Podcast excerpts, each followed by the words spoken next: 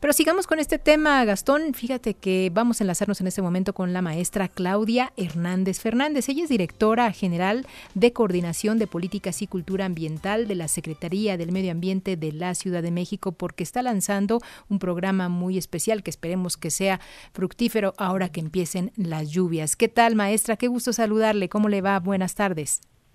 Buenas tardes, Cristina. Mucho gusto. Todo muy bien por acá. Qué bueno, me da mucho gusto y cuéntenos un poco sobre este programa de cosecha de lluvia 2024. Sí, eh, fíjate Josefina, te comento que este programa no es el primer año que lo tenemos, lo hemos venido realizando desde el 2019. Sí un programa de para instalar sistemas de cosecha de lluvia en vivienda y lo hemos venido realizando desde el 2019, como te indicaba, con una instalación de 10.000 sistemas por año, excepto eh, dos años que hemos duplicado la cifra. Claro. Eh, y este año también estamos instalando eh, 10.000 sistemas, estaremos instalando 10.000 sistemas de cosecha de lluvia en seis alcaldías de la ciudad. Y, eh, pero además el año pasado empezamos a instalar sistemas de cosecha de lluvia en las escuelas mm. de educación básica. Empezamos eh, con Milpalta eh, a cubrir todas las escuelas y este año instalaremos en todas las primarias y secundarias de toda la ciudad. Qué importante, sobre todo por la educación y que los niños eh, vayan generando esta cultura, ¿no?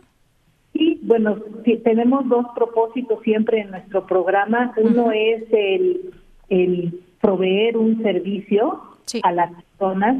En general está destinado a viviendas con escasez eh, de agua y con eh, y eso es una cosa pues básica. Claro. Y pues como como tú sabes en esta ciudad tenemos todavía la fortuna de que llueva bastante. Esperemos que sea pronto.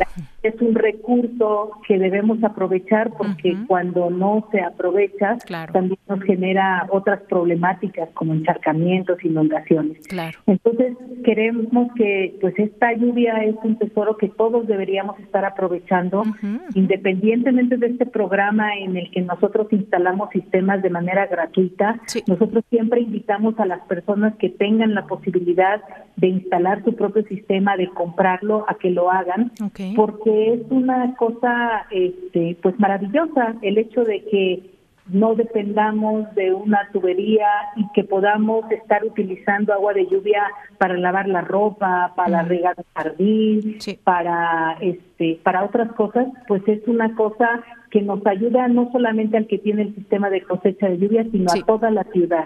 Claro, claro, no que no solamente venga del gobierno esta alternativa. Cuéntenos un poquito qué condiciones debe tener la vivienda para que pueda solicitar este, este, o sea factible de este programa de cosecha de lluvia.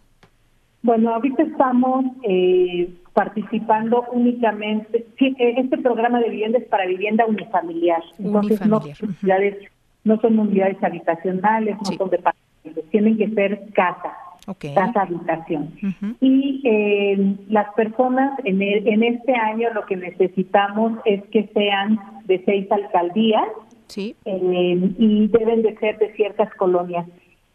Necesitaríamos, son muchas las colonias en las que está eh, previsto este programa, es un programa social, hay unas reglas de operación y entonces son muchas las colonias en las que se puede instalar entonces, yo más bien les pediría que se pusieran en contacto con la alcaldía Tláhuac, Tlalpan, Iztacalco, Iztapalapa, Venustiano Carranza y Xochimilco, en las que estaremos trabajando.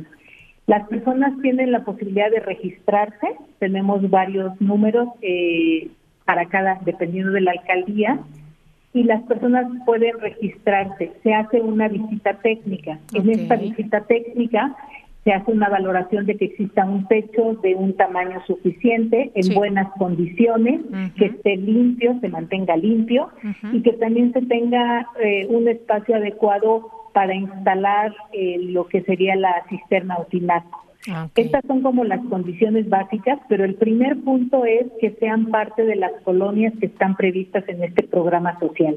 Y ya el siguiente es esto, que se haga una valoración técnica y que el dictamen diga que sí se puede instalar un sistema de cosecha de lluvia. Eso es. Y el contacto sería a través de la propia alcaldía. Hay que ir a, digamos, a tocar la puerta. No, no es un programa de la alcaldía, de las alcaldías, es un programa de la Secretaría de Medio Ambiente. Ajá. Y eh, no sé si te quieras que te dé los teléfonos por cada alcaldía.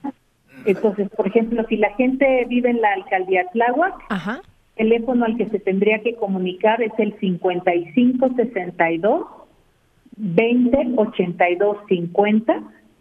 Si la gente vive en la alcaldía Tlalpan, es el 55 64 38 17 74.